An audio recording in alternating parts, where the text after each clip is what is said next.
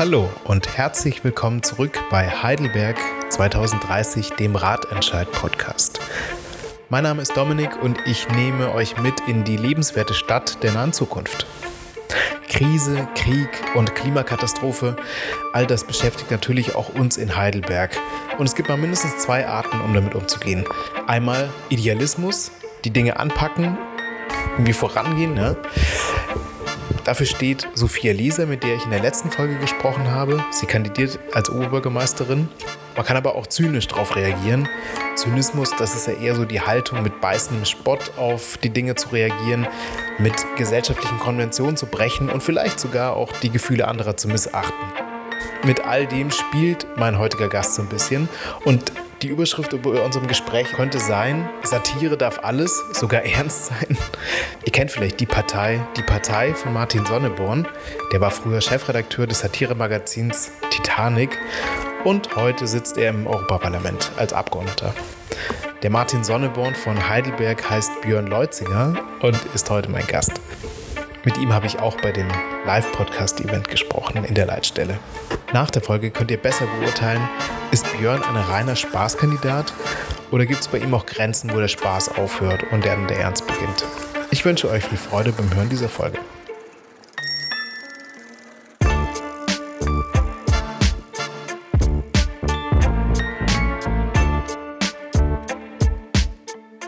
Björn, wir steigen gleich richtig ein, aber ich wundere mich jetzt schon, dass du keine Krawatte anhast.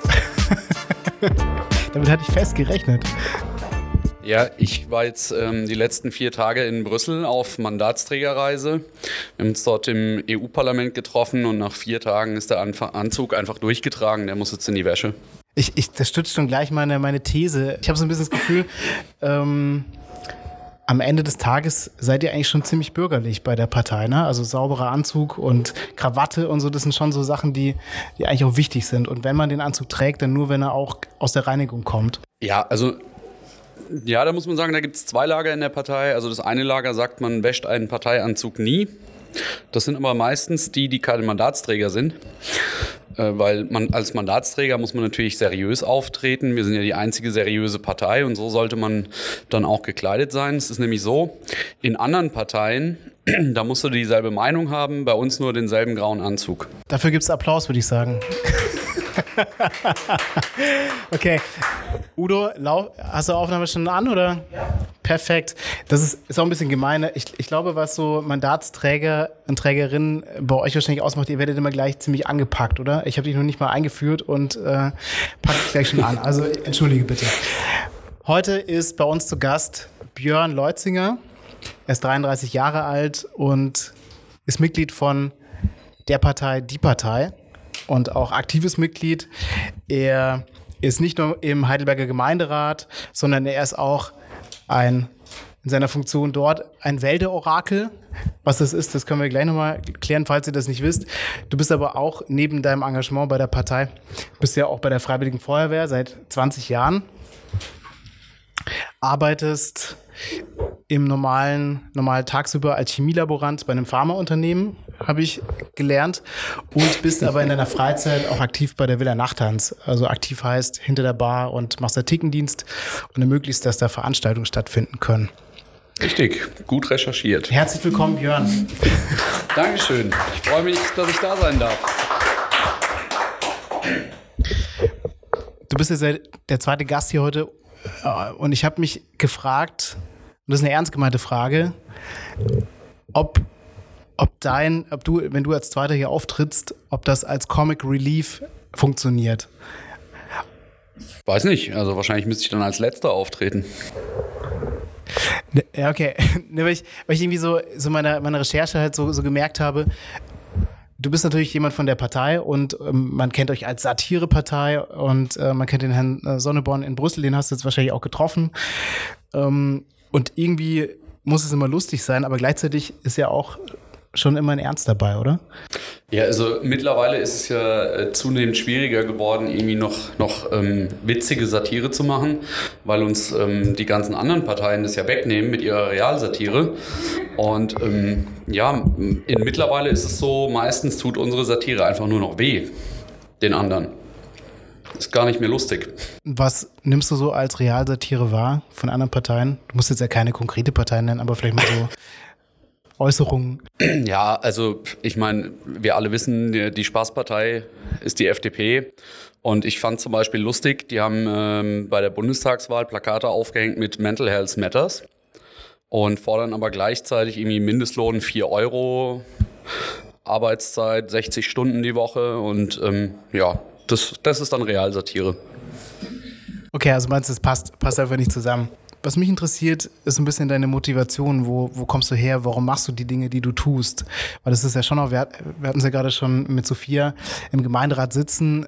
Dafür braucht man eine Menge Sitzfleisch und auch den Willen, sich das alles anzutun. Ne? Also diese ganzen Ausschusssitzungen ist ein Stück weit schon auch ein, ein Durchbeißen, würde ich sagen. Nein, ich habe da auch, also ich das auch ohne, ohne Häme oder irgendwas oder ohne Belustigung, sondern das ist auch ein, auch ein Respekt, ne? Also, dass, dass man das so regelmäßig schafft.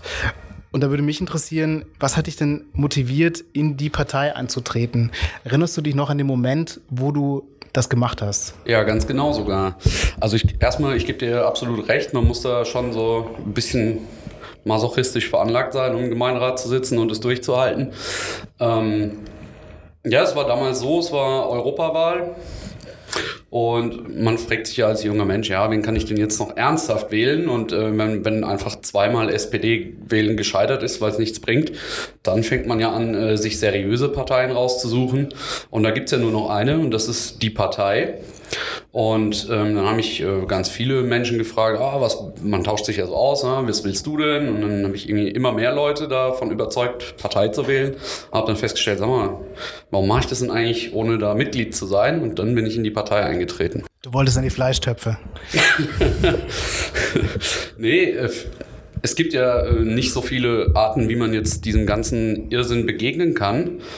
Und die einen, die versuchen es dann mit Idealismus und die anderen versuchen es eben mit Zynismus. Wofür hast du dich entschieden? Äh, Seriosität natürlich. okay. Dieser Podcast heißt ja Heidelberg 2030 und es geht um die Frage, wie soll Heidelberg im Jahr 2030 aussehen? Wie sieht dein Heidelberg in acht Jahren aus? Ja, also ähm, mein Heidelberg sieht 2030 natürlich wunderschön aus, denn es fliegen überall Zeppeline. Ich werde den Zeppelin-Linienverkehr ja einführen. Ähm, allein das ist ja schon, glaube ich, wunderhübsch anzusehen.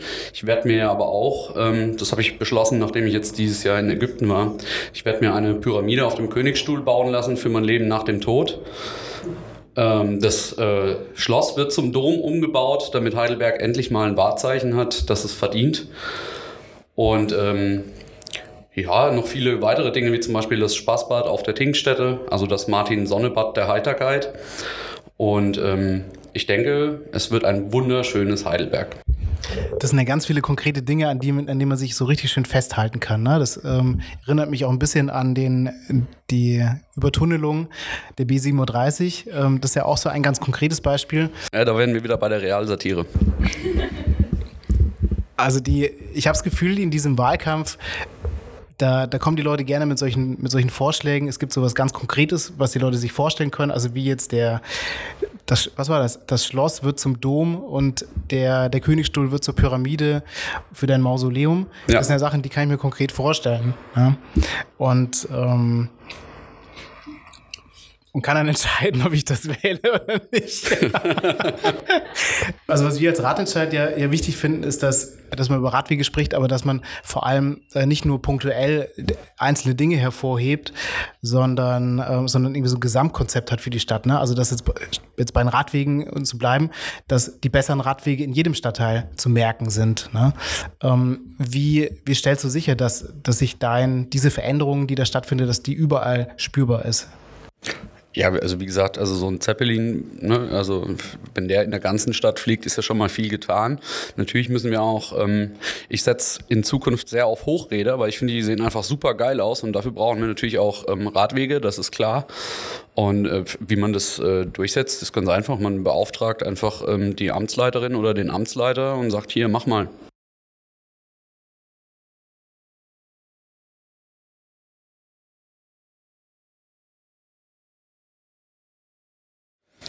Also ist unweit von hier hängt äh, mein erstes Großplakat, auf dem steht Mobilitätswende jetzt. Okay, also Mobilität, gut, top. Ähm, und auch mal Innovation ist ja auch dann wichtig, ne? Richtig. Ähm, wo fliegt der Zeppelin lang ähm, und welcher, welche Logik folgt dieses ganze neue Verkehrsmittel? Ja, also die erste, die allererste Linie ist ins Neuenheimer Feld, weil ähm, da akuter Bedarf bestand. Das, äh, die Idee mit dem Zeppelin ist ja entstanden, als äh, jemand die Campusbahn gefordert hat. Und ich habe dann einfach gesagt, ey krass, das ist so günstig. Echter Größenwahn statt Campusbahn, Zeppelinverkehr ins Neuenheimer Feld. Und die Idee hat uns dann so gut gefallen, äh, dass wir das dann in alle Stadtteile ausweiten wollen. Das heißt, das muss man sich wie so eine sternförmige Geschichte vorstellen. Es gibt dann vom Neuenheimer Feld in alle Stadtteile gibt es dann ein, ein, jeweils einen Zeppelin, der hin und her fliegt, oder? Ja, also es gibt natürlich mehrere Linien, aber nicht vom Neuenheimer Feld aus, sondern natürlich von meiner Wohnung. Weil das der ich traue mich gar nicht das Wort zu sagen, der Verkehrsknotenpunkt, der Punkt mit dem meisten Verkehr ist. ja, das ähm, möchte ich jetzt nicht kommentieren. Nein, es ist ja wichtig, dass äh, der OB überall hinkommt. Ja, und äh, dementsprechend müssen alle Linien an meinem Haus vorbeilaufen. Aber möglicherweise ist ja in Zukunft meine Residenz ähm, im Dom. Auf dem Schloss. Genau. Aber das heißt, der Zeppelin fliegt vom zukünftigen Dom in alle Stadtteile? Ja, das kommt darauf an, wo ich dann residieren werde. Das habe ich noch nicht entschieden. Hm, okay. Ist das so eine kluge Idee, dass alle Leute bei dir vorbeikommen, weil wenn du Oberbürgermeister bist, wollen ja ganz viele Menschen was von dir und haben Anliegen und klopfen an deine Tür und nerven ja wahrscheinlich irgendwann auch. Ist das dann so eine kluge Idee? Das ist gut möglich, dass ähm, die nerven, aber äh, ich denke, der Bierbrunnen vor meiner Haustür wird die davon einfach abhalten. Die werden dann ganz glücklich und zufrieden dort einkehren und vielleicht mache ich noch so einen Briefkasten, wo die Leute dann ihre Ideen einwerfen können. Okay. Und die anderen, die enden wie die Fruchtfliegen in der Fruchtfliegenfalle. Okay. Der, der Zeppelin, das kostet ja alles Geld, ne? Jeder Euro kann nur einmal ausgegeben werden. Und ähm, wenn wir so ein Zeppelin-Großprojekt machen, können wir andere Dinge nicht machen. Wie realistisch ist das denn? Also kurz bevor ich in den Gemeinderat ähm, tatsächlich dann eingezogen bin, war ich mit meinem äh, Büroleiter in Friedrichshafen bei der Zeppelin-Werft und wir haben da mal genau nachgefragt. Aktuell würde ein Zeppelin so circa 18 Millionen kosten. Äh, ich plane ja aber auch direkt die, äh, die Werft auf dem Airfield entstehen zu lassen und dann wird es natürlich günstiger. Dann kostet so ein Zeppelin 12 Millionen und im Vergleich zu so einer Straßenbahn ist das eigentlich noch recht okay. Und ist das schnell umzusetzen? Ja, also so eine Werft, die muss natürlich erst gebaut werden und die muss dann wiederum Zeppeline bauen. Ein Zeppelin braucht so circa acht Monate, also vom Start aus zwei Jahre, dann ist der Zeppelin-Verkehr ready. Was brauchen wir da an Infrastruktur noch? Um, um da den Linienverkehr in Heidelberg einzurichten? Ja, wir brauchen natürlich ähm, die Zugangswege. Also da gibt es einfach Aufzüge in den Himmel und da wird dann angeankert. Aber das ist relativ unkompliziert, mit Baugerüsten lösbar, glaube ich. Und die sind barrierefrei? Ja, mit Aufzug natürlich. Ne? Also. Ähm, ich bin gerade schon so am Träumen. Ähm, du hast schon gesagt, Umsetzung geht ganz einfach. Da sage ich einfach meiner Amtsleiterin oder meinem Amtsleiter, es wird gemacht und dann wird es gemacht. Hat man das nicht schon die letzten 16 Jahre versucht? Äh, um ehrlich zu sein, weiß ich nicht, wie gut wird sie ähm, mit seinen Amtsleitern umgeht. Ich glaube, manche ähm, hat er ganz gerne und manche nicht so. Und vielleicht sagt er denen auch einfach nicht, dass sie was machen sollen. Ich würde jetzt eher, also so, so, wenn man so von früher denkt, so Lehnsherr und Knechtschaft, ich würde ja gerade die Leute, die ich nicht so gerne mag, denen würde ich ja besonders sagen, ihr müsst jetzt hier ja, die Frage ist ja, aber die Frage ist ja, welche Aufgaben der denen gegeben hat. Ne? Und wenn ich meinem Verkehrsamt halt Aufgaben gebe, die gar nicht fürs Verkehrsamt sind, dann kann das Verkehrsamt sich nicht um die Themen kümmern. Zum Beispiel? Ja, das, wie gesagt, ich weiß es nicht, aber ähm, ich habe auch den Eindruck, dass in den letzten Jahren das Verkehrsamt nicht so gefragt war oder nicht so viel gearbeitet hat. Jetzt heißt das ja nicht mehr Verkehrsamt, sondern Amt für Mobilität. Gute Entscheidung? Äh, damit wird alles besser. Problem gelöst. Das heißt, nur damit ich mir das richtig vorstellen kann, wenn ich dich wähle und viele Leute folgen mir, du wirst gewählt, dann gibt es irgendwann den Tag X nächstes Jahr. Du trittst in deine Amtsstube an die Amtsspitze Und dann passiert genau was, dass die Umsetzung schneller passiert? Ja, äh, dann macht man natürlich erstmal eine große Amtsleiterrunde und dann wird angewiesen. Geld. Befe Befehle. Ah, okay. Ja, gut. Ich, ich hatte einfach immer gedacht, so eine, so eine Stadtverwaltung ist schon eine sehr hierarchische Geschichte. Ne? Also, dass da gar nicht mehr so viel mehr an Hierarchie, außer man will Bundeswehr, äh, noch, noch irgendwie drin ist. Ne? Also, es ist jetzt vielleicht ein bisschen auch nicht, wird der Sache nicht ganz gerecht. Auch im Amt für Mobilität zum Beispiel wird jetzt ja über agile Arbeitsformen nachgedacht oder die werden auch schon, schon gelebt, ähm, wo ja Hierarchie nochmal rausgenommen wird. Aber in meiner Vorstellung war das die ganze Stadtverwaltung in der Vergangenheit ja schon sehr hierarchisch. Warum hat das mit der Umsetzung nicht geklappt? Ja, äh, hierarchisch äh, kann ich mir gut vorstellen, dass es tatsächlich so war. Ich, ich arbeite ja selbst gar nicht in der Verwaltung, sondern mein Job ist im Moment, sie zu kontrollieren. Und es ist tatsächlich so, dass in Heidelberg einfach alles zwei Heidel dauert. Das sind äh, zehn Jahre. Je, je, genau, jeweils eine Amtszeit des Gemeinderats, also zehn Jahre. Und da muss man sich schon fragen, ob das jetzt wirklich die Zeit ist, die die Verwaltung braucht oder ob einfach irgendwie strukturell irgendwo ein Problem ist. Zum Beispiel beim Herrscher dieser Stadt. Ich würde gerne mal in eine konkrete Gemeinderatssitzung zurückkehren. Ich hoffe, du warst da anwesend. Ich habe die Protokolle jetzt nicht alle nachgeguckt. Vor drei Jahren war das.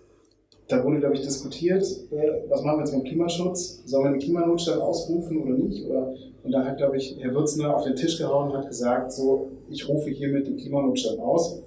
Das war so aus der Lameng in, in der Sitzung, eine Gruppendynamik, sage ich mal. Ähm, wie erinnerst du diese Sitzung? Es war tatsächlich noch vor meiner Amtszeit. Und es war so, dass der AfD-Stadtrat gefragt hat, ja, Herr Oberbürgermeister, äh, Klima, rufen Sie denn jetzt den Klimanotstand auf? Und dann hat er ihn einfach angeguckt und gesagt, gute Idee, ja. Und so ist das entschieden. Und also in dem Fall fand ich das gar nicht schlecht. War eine gute Entscheidung, Klimanotstand auszurufen. Ich weiß nicht, ob das eine gute Entscheidung war, weil letztendlich ist das auch nur Symbolpolitik. Aber äh, ich fand die Antwort schon ganz gut. Ja, Symbolpolitik ist jetzt, leitet auch meine nächste Frage über, ne? weil ich, ich finde es irgendwie irre komisch, äh, dieser Klimanotstand wurde vor drei Jahren ausgerufen und ich habe immer noch nichts mitbekommen. Ja? Also wenn ich jetzt auf die Straße gehe, ne, habe ich immer noch nicht mitbekommen, dass jetzt gerade beim Thema Verkehr, was ja ein Drittel der CO2-Emissionen erzeugt in Heidelberg, da habe ich ja, jetzt, also habe ich nicht gemerkt, dass Notstand herrscht. Warum? ja, ähm, es wird häufig gewartet auf ähm, die Landes- oder Bundesregierung, damit wir das dann in der Stadt umsetzen können. Zum Beispiel eben die verschiedenen Arten, irgendwie Mobilitätspass oder so ein Quatsch. Ne? Das muss halt erstmal eine Landesregierung beschließen, damit das eine Stadtverwaltung überhaupt umsetzen kann. Und andererseits ähm, gibt es dann halt auch einfach, äh, es gibt ja diesen 30-Punkte-Plan und den hat man dann einfach beschlossen und, glaube ich, vergessen. Da warst du auch noch nicht dabei. Da war ich dabei, den ah. habe ich, hab ich, hab ich mitbeschlossen. Äh, und tatsächlich haben wir, glaube ich, vor einem Jahr dann nochmal nachgefragt, hier, was ist denn jetzt damit? Können wir das mal evaluieren? Und dann kam raus, ja, damit erreichen wir so knapp 10 Prozent unserer Ziele. Ist ja schon mal ein Anfang, ne? Also noch brauchen wir noch einen 270-Punkte-Plan, dann haben wir 100 Prozent umgesetzt. Das war ja so ein bunter Blumenstrauß, ne? 30 verschiedene Vorschläge, Maßnahmen für, für Klimaschutz. Eine, also Fun Fact, äh, eine davon ist einfach nur, wir kontrollieren jetzt Gehwegparken. Oder, nee, einfach nur, wir kontrollieren Gehwegparken. Und das ist ja eigentlich nur geltendes Recht nochmal aufschreiben. Ne? Ähm, aber also es war ja, die Genese war ja, glaube ich, so, verschiedene Fraktionen oder alle Fraktionen haben daran mitgewirkt. Ne? Jeder durfte oder jede durfte so ein bisschen reinmischen, was sie oder er wichtig fand. Und am Ende waren es 30 Punkte. Ja, es waren, es waren 29 und dann habe ich gesagt, einer fehlt noch. Ich hatte aber keinen konkreten Vorschlag. Und dann kam, glaube ich, das als 30. Hm. Okay, also es ist auf deinen Mist gewachsen. Okay. Na gut. Ähm, ja, aber das ist auch eine Sache, die, die also die wir als Ratenscheid ein bisschen schwierig finden, ist, dass, dass man sich da Sachen vornimmt. Also es gibt da manche, manche ähm, Maßnahmen, die sind sehr konkret. Ne? Da steht so drin, bis zum Jahr 2025 wollen wir 30 Prozent weniger X. Und da gibt's aber andere, da steht einfach nur drin, ähm, Gehwegparken ist doof, ja, oder, ja, also äh, da wundert man sich ja schon und da bist ja du ja auch Mitglied von dem Gremium. Wie arbeitet ihr da oder warum seid ihr mit sowas zufrieden, dass ihr dann am Ende, das wurde ja, glaube ich, konsensual, glaube ich, einstimmig abgestimmt, dass ihr dann am Ende da, da rausgeht und sagt, yeah, jetzt haben wir was geschafft? Nee, war natürlich nicht einstimmig. Wir haben ja Fraktionen, die sind gegen Klimaschutz, weil sie nicht glauben, dass es einen Klimawandel gibt, aber es war fast einstimmig. Genau. Ähm, ja, also ich sag's mal so, von meiner Seite aus, es ist nicht äh, mein Job, äh, die Arbeit der Regierungsfraktionen zu machen und äh, das ist eindeutig Grüne und SPD. Und wenn die sich mit sowas zufrieden geben, dann also muss ich mir doch nicht irgendwelche Lösungen äh, überlegen. Du hast als Wahlziel ausgegeben, Würzner abwählen. Das ist dein oberstes Wahlziel.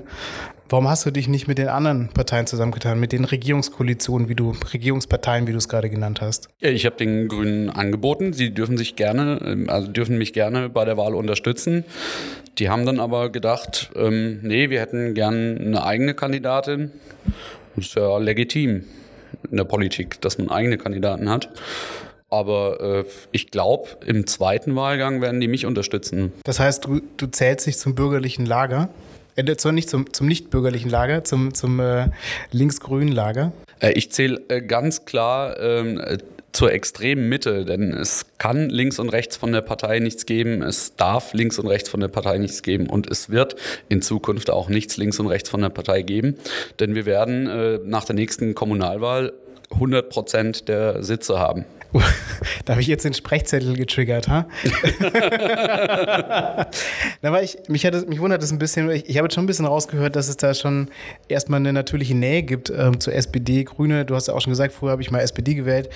Ähm, gleichzeitig er, erlebe ich dich, wenn ich, wenn ich deine Person so recherchiere und, und da so, ich bin da so ein bisschen reingetaucht, schon auch sehr bürgerlich. Also du, du lebst im Pfaffengrund. Du, das ist übrigens, in, in, ein, Moment, ich wollte, übrigens ein Arbeiterstadtteil. Nein, ich wollte sagen, in einem reinen Endhaus. also, ähm, du lebst in einem reinen Endhaus.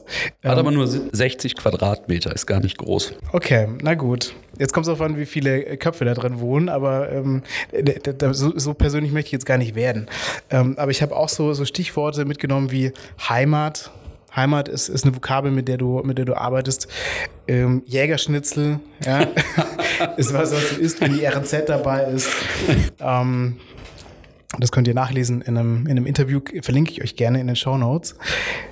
Du trägst gerne Krawatte, Anzug. Das ist doch eigentlich, das sind alles so bürgerliche Insignien. Ähm, ist das eine, also warum, warum, warum hast, hast du auch mit der CDU gesprochen und gefragt, wollt ihr mich nicht unterstützen? Ja, also ähm, wenn man 100 Prozent der Wählerstimmen abholen möchte, dann braucht man auch gewisse bürgerliche, ähm, man muss den Anschein wahren. Und da ist so ein Anzug die perfekte Tarnung. Und äh, die CDU, die hat ja ähm, sofort gesagt, sie unterstützt Würzner, also brauchte ich die gar nicht mehr fragen, ob sie nicht lieber mich unterstützen wollen. Okay, und warst du da ein bisschen traurig?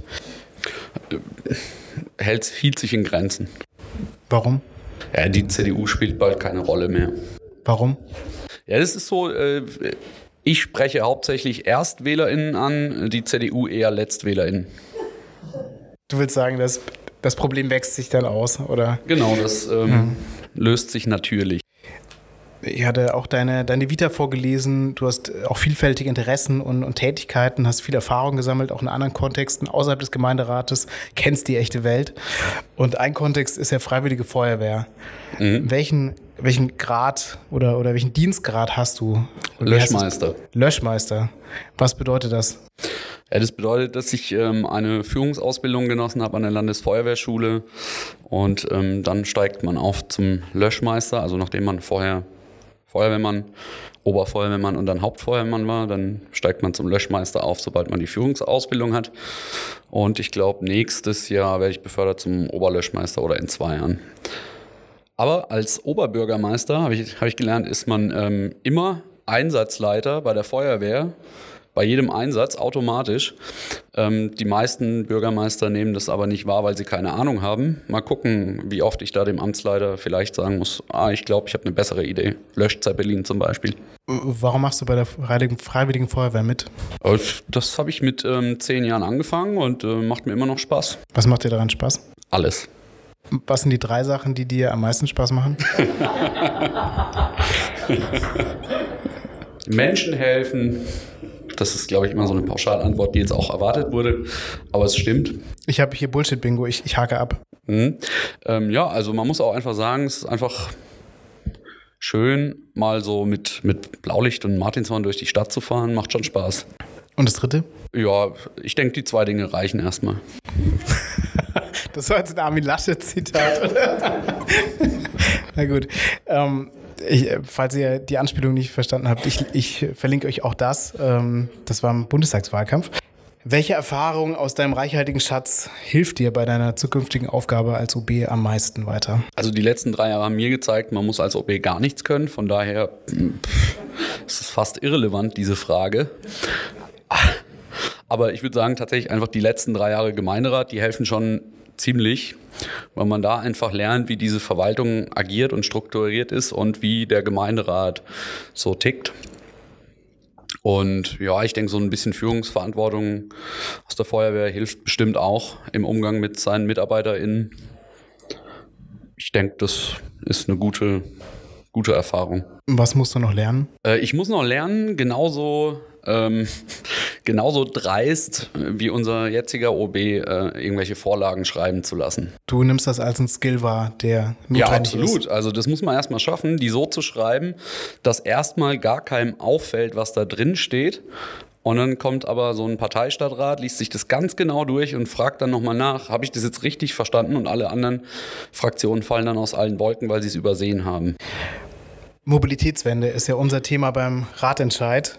Und ähm, wir hatten schon über Zeppeline gesprochen und ähm, über Radwege haben wir tatsächlich noch gar nicht so viel gesprochen. Ne? Aber mich, mich interessiert so ein bisschen deine Theorie des Wandels dahinter. Also wie, wie, wie kommt denn, wie kommen denn die Leute, ich habe verstanden, die sollen an Zeppelin fliegen. Wie kommen wir dahin, dass alle Menschen Zeppelin fliegen wollen? Ich denke, man braucht einfach ein sehr gutes Angebot.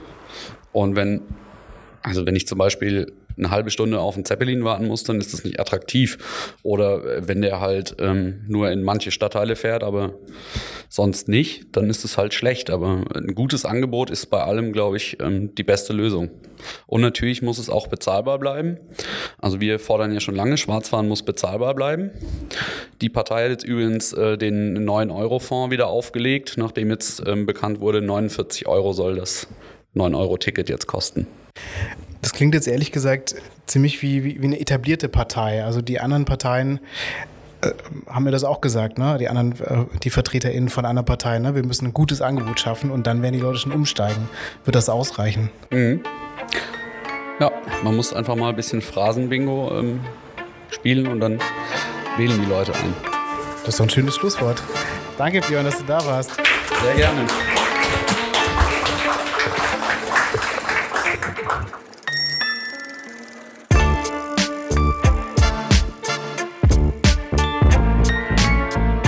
Ich weiß nicht, wie es euch ging. Aber für mich wird es dann besonders interessant, wenn Björn seine Beobachtungen aus der Kommunalpolitik teilt, die dann doch auch ein bisschen kritisch sind. Und man merkt, dass er auf jeden Fall ein, ein kluger Beobachter ist der Dinge und dann, wenn es wahrscheinlich auch manchmal darauf ankommt, den Finger in die Wunde legt. Wie geht es euch damit? Kommt Björn Leutzinger für euch ernsthaft in Betracht als Oberbürgermeister? Darf man die Partei wählen oder muss man sie sogar wählen heutzutage? Ich bin auf euer Feedback gespannt. Schreibt mir an podcast.ratentscheid-heidelberg.de oder schickt mir eine Sprachnachricht. Die Nummer findet ihr in den Show Notes. Außerdem findet ihr in den Show Notes noch äh, ganz viel zum Thema Zeppeline.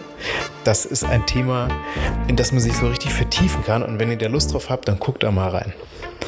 In der nächsten Folge spreche ich mit Bernd Zieger. Der tritt für die Partei Die Linke an. Jetzt danke ich euch aber erstmal für euer Interesse und freue mich, wenn ihr das nächste Mal wieder anschaltet. Tschüss.